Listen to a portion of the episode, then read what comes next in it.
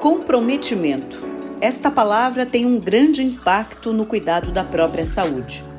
Neste episódio do podcast Saúde e Debate, você vai saber um pouquinho mais sobre o motivo disto, do comprometimento, de como a personalização e até mesmo o vínculo com os profissionais impactam na adesão ao tratamento e no autocuidado, e como as equipes de saúde podem agir a partir disto para obter melhores desfechos. Eu sou Joyce Carvalho, jornalista do portal Saúde e Debate, e o nosso convidado neste episódio é Rodrigo Sequeleiro Bagatelli, médico de família do Centro de Atenção Personalizada à Saúde da Unimed Paraná. Doutor Rodrigo, muito obrigada por estar conosco nesse episódio do Saúde e Debate. Prazer é meu. Vamos conversar, que isso vai ser interessante para todos nós, né? Doutor Rodrigo, comprometimento. Qual é o peso dessa palavra no cuidado da própria saúde? O comprometimento, ele é essencial para que a pessoa consiga é, ter o um mínimo de energia para se cuidar. Né? O que, que, a gente percebe nas pessoas em geral, né? eu como médico de família, atuo muito na parte de saúde preventiva e, e a equipe inteira né, de, de, saúde da família, a gente tem essa, esse viés né, de estar tá olhando sempre a questão não só daquilo que o profissional de saúde faz para a pessoa, mas aquilo, é, como que eu posso ajudar a pessoa a continuar aquele cuidado que eu iniciei no consultório, nas orientações, né? E esse comprometimento ele varia muito de acordo com aspectos é, sociais, psicológicos, até de cultura, né? É interessante a gente observar que, por exemplo, culturas que tenham uma, uma característica mais lógica, matemática, por exemplo, assim, quando a gente fala de antropologia, né? Pessoas que têm uma, uma ascendência mais é, germânica, nórdica, né? daqueles países onde essa, isso é, uma, é um traço de cultural eles, eles, seguem muito mais fácil essa questão do autocuidado. Se o médico fala alguma coisa, eles vão lá e executam, eles não ficam questionando, e isso daí não, não, tem, não fica variando de peso, né? Agora, já a cultura latina, por exemplo, que seria um outro extremo, eles têm uma questão do afeto muito, muito grande em relação a isso. Então, esse comprometimento, ele pode ser muito ou pouco dependendo do afeto que a pessoa tem em relação ao tema, ao profissional, ou como ela mesma se cuida.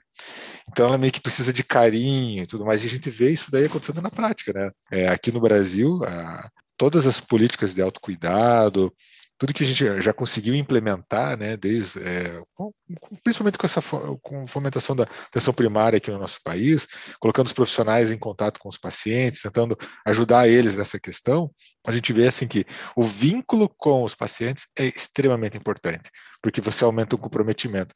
É mais ou menos dizer assim: eu gosto daquele médico, eu gosto daquele enfermeiro, então ele está me ajudando, eu quero participar disso, eu vou ajudar também. É um negócio interessante. É claro, né? A gente tem uma variação enorme, né? Tem características individuais que também levam a isso, né? Tem pessoas da nossa cultura, claro, que vão ser mais metódicas e vão ter esse traço de, eh, vamos dizer, segmento e comprometimento com o tratamento. Então, como são muitas variáveis, a gente tem que pensar assim, é, talvez a gente tenha que levar as pessoas a, a pensar o que, que me faz me preocupar com esse sintoma ou com esse problema, né? O que, que, é de bom, o que, que é ruim, o que, que, eu posso trazer de bom me comprometendo, né?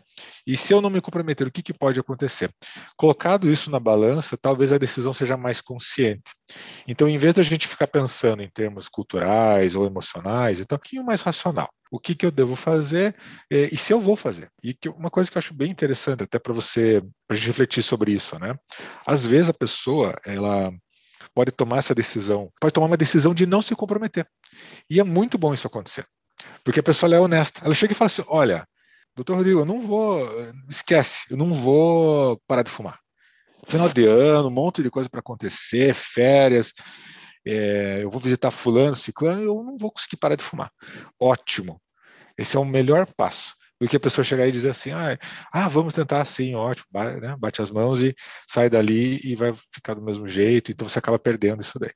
Então, se a gente for pensar em questão de comprometimento, sinceridade, eu acho que eu colocaria como segundo ponto aí, né, para a gente poder ter esse comprometimento, e isso, esse comprometimento quer dizer o seguinte, é, eu vou dar informação também para o outro poder me cuidar. O senhor falou da proximidade, do afeto. O paciente, por exemplo, quando ele sente que recebe algo muito genérico, ou quando não, quando não recebe a, a atenção mais personalizada mesmo, isso pode influenciar nessa adesão também. Me chamou a atenção quando o senhor comentou: ah, o médico e a enfermeira estão me ajudando, então, entre aspas, vou ajudá-los também. Se ele sentir o paciente que tem algo personalizado para ele, que esse vínculo é forte, a adesão e, consequentemente, o comprometimento é maior? É maior. Tem vários estudos mostrando que o vínculo com o profissional é essencial para as mudanças de comportamento, ou para o autocuidado, ou para os desfechos em saúde. Né? Eles, eles medem muito o desfecho em saúde. Né? Uma coisa interessante, o, o que não funciona. Né? Não funciona, por exemplo, campanha. Campanha não é que não funcione, mas funciona muito pouco. Geralmente pessoas bem estimuladas para o autocuidado, que já praticam né, atividade física, já comem direito, ou estão, volta e meia estão fazendo isso, né, as suas práticas diárias, né, nas campanhas elas se estimulam a fazer mais. Mas aquelas pessoas que não têm essa vontade e que mais geralmente são as que mais precisam com campanhas elas não conseguem se mobilizar para executar. Então, eu sou bem, assim, não é que sou muito contrário, mas eu, eu tenho, eu sou bem cético em relação a essas campanhas, né, esses movimentos que se fazem para que as pessoas é, mudem e tal um hábito, eles, porque eles vão geralmente atingir as pessoas que já iriam fazer isso de alguma forma. Não que a gente tenha que tirar isso, porque elas já vão ajudar aquelas pessoas. É, às vezes é um canal que você consegue agregar pessoas que conseguem se estimular. Mas o resultado mesmo do desfecho em saúde é muito baixo. Agora, se você tem uma comunidade de pessoas, né, é, uma carteira de pacientes, enfim, que tem um bom vínculo com a equipe de saúde, e essa equipe de saúde começa a atuar com uma certa conscientização no dia a dia, na prática mesmo, por exemplo, pegando um caso né, dos pacientes que são diabéticos, né? Uhum. E você cria esse vínculo com eles. Você, e esse vínculo, o que, que é? Não é só, ah, esse é o médico responsável, esse aqui é o enfermeiro responsável. Não, é, é você se preocupar, às vezes mandar uma pergunta como é que tá, isso daí gera mais impacto. Porque a pessoa se sente cuidada por um outro, né? E ela começa a ter que prestar contas, né? Não de uma maneira negativa, mas de uma maneira positiva mesmo de contar como é que estão as coisas e tal, parece que isso daí tem mais efeito. Junto disso que o senhor falou, Existe também hoje muita preocupação com a questão, lógico, de qualidade de vida. Pode-se somar esses dois fatores para que uhum. haja, por exemplo, um desfecho melhor, como o senhor falou, aliás, uma busca efetivamente de melhor qualidade de vida, junto com essa, essa forma de não só se aproximar, mas de realmente estimular o paciente. Isso, essa pode ser a fórmula que pode mudar, inclusive, esse, esse contexto? Olha, eu acho que essa fórmula ela ficaria incompleta, né, colocando só esses elementos. Se a gente for pensar em termos de o que, que a gente precisa fazer para melhorar a qualidade de vida, né? Então, primeira coisa que a gente tem que fazer são as políticas públicas de saúde primeira questão, ela é mais global. Então, por exemplo, uma coisa que o Brasil fez acertadamente há anos atrás foi a política do, do, tabagismo. Você deve lembrar, né? Quando a gente era criança, era até bonito ver uma pessoa fumando, né? Você via atores, é, papéis né, do protagonista no cinema, o mocinho, vamos dizer assim, ele estava puxando um cigarro, né? O que, que isso traz? Traz um impacto né, na cultura, dizendo que cigarro é uma coisa boa, você vai ser uma pessoa bem sucedida e tudo mais.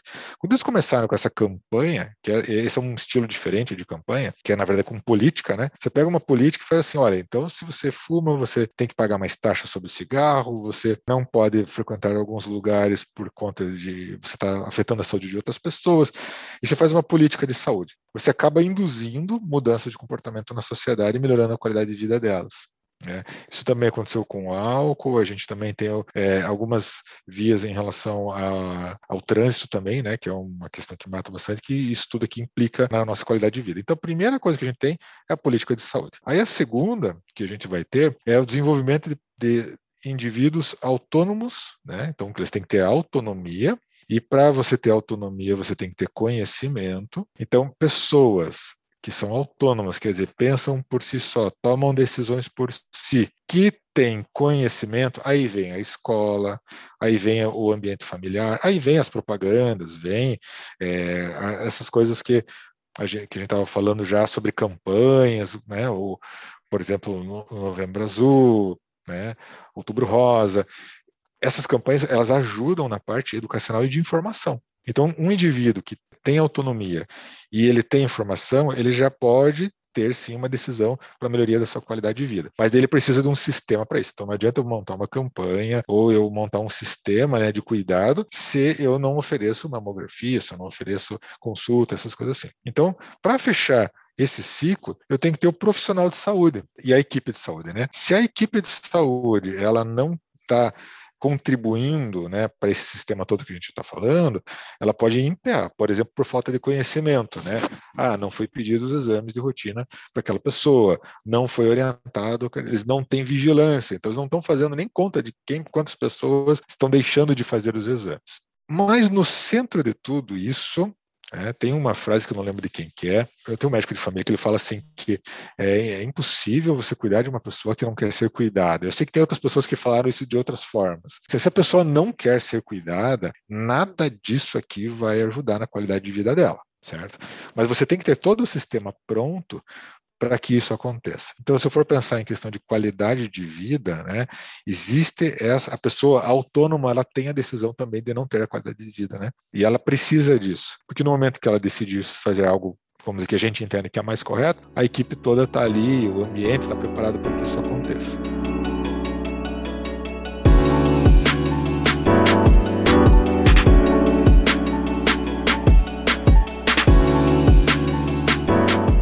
Neste episódio do Saúde Debate, estamos falando sobre como o paciente precisa ter autonomia para fazer e tomar as próprias decisões sobre os cuidados com a própria saúde, como isso acontece e quando acontece. O nosso convidado é o Rodrigo Sequeleiro Bagatelli, médico de família do Centro de Atenção Personalizada à Saúde da Unimed Paraná. E você ainda vai acompanhar como atitudes do dia a dia fazem com que as pessoas não enxerguem os pequenos cuidados que consolidam uma boa saúde. E também vai acompanhar como é possível traçar um bom caminho para cuidar da própria saúde.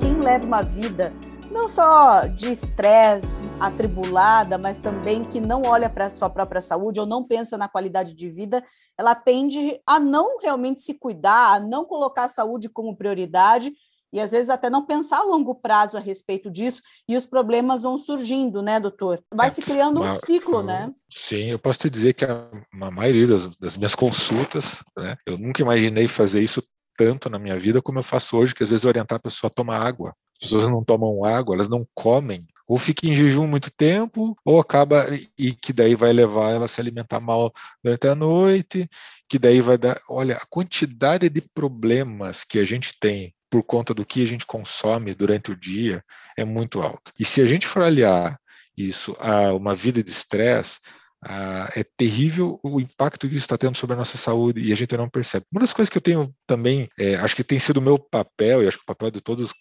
as pessoas que estão exercendo cuidado, né, toda a cadeia, né, nutricionista e médico, enfermeiro, todo mundo, é, às vezes a gente é, é espelho da pessoa, sabe? A gente vai, analisa aquele quadro e fala assim: olha, você já se olhou?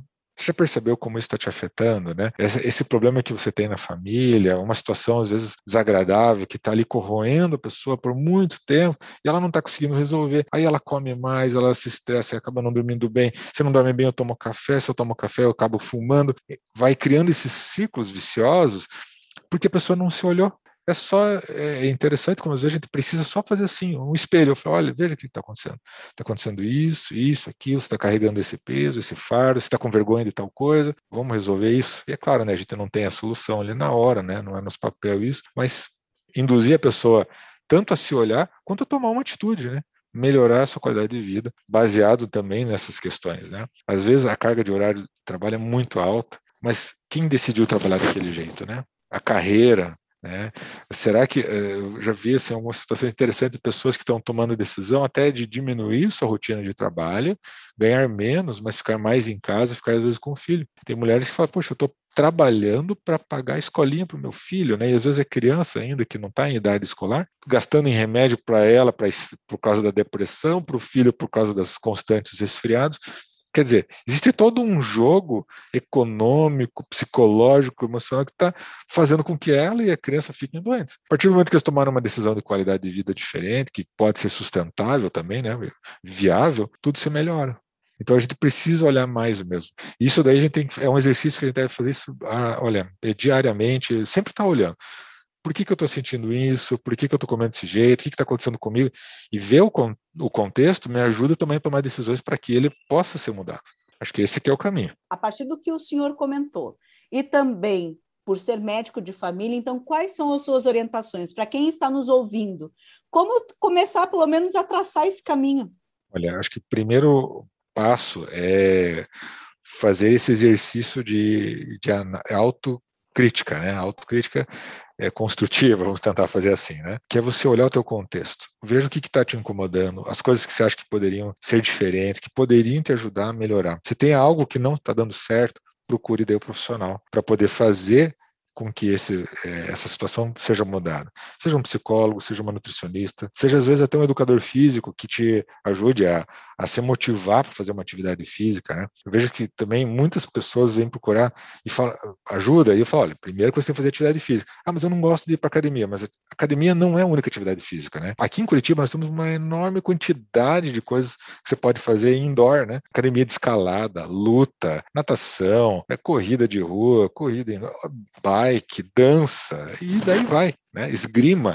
Então, assim, tem muita coisa que dá para fazer. Então, se olhar, olhar o seu contexto e buscar ajuda. Acho que você precisa sempre ter alguém de referência, porque sozinho a gente é muito difícil a gente enxergar todos os problemas. E às vezes a solução é fácil para o outro que está me olhando, mas não para mim. Então eu preciso de ajuda para poder tomar essas decisões, para investir na minha vida. A gente tem que a gente investe muito em coisas, mas a gente tem que aprender a investir na nossa vida. E investir na nossa vida é fazer isso, fazer esse exercício de se olhar, olhar o contexto, buscar ajuda, às vezes pagar, né? Você vai ter que despender o seu dinheiro, seu tempo para poder fazer tudo isso. Mas com certeza você vai ter mais vida do que simplesmente as coisas. Doutor, muito obrigada pela sua não só participação do, aqui no episódio do podcast Saúde Debate, mas por todas essas orientações. Vão nos ajudar muito, ajudar também nossos ouvintes. Obrigada, doutor. De nada, fico feliz em participar dessa conversa e sempre vou estar à disposição de vocês. Um abraço.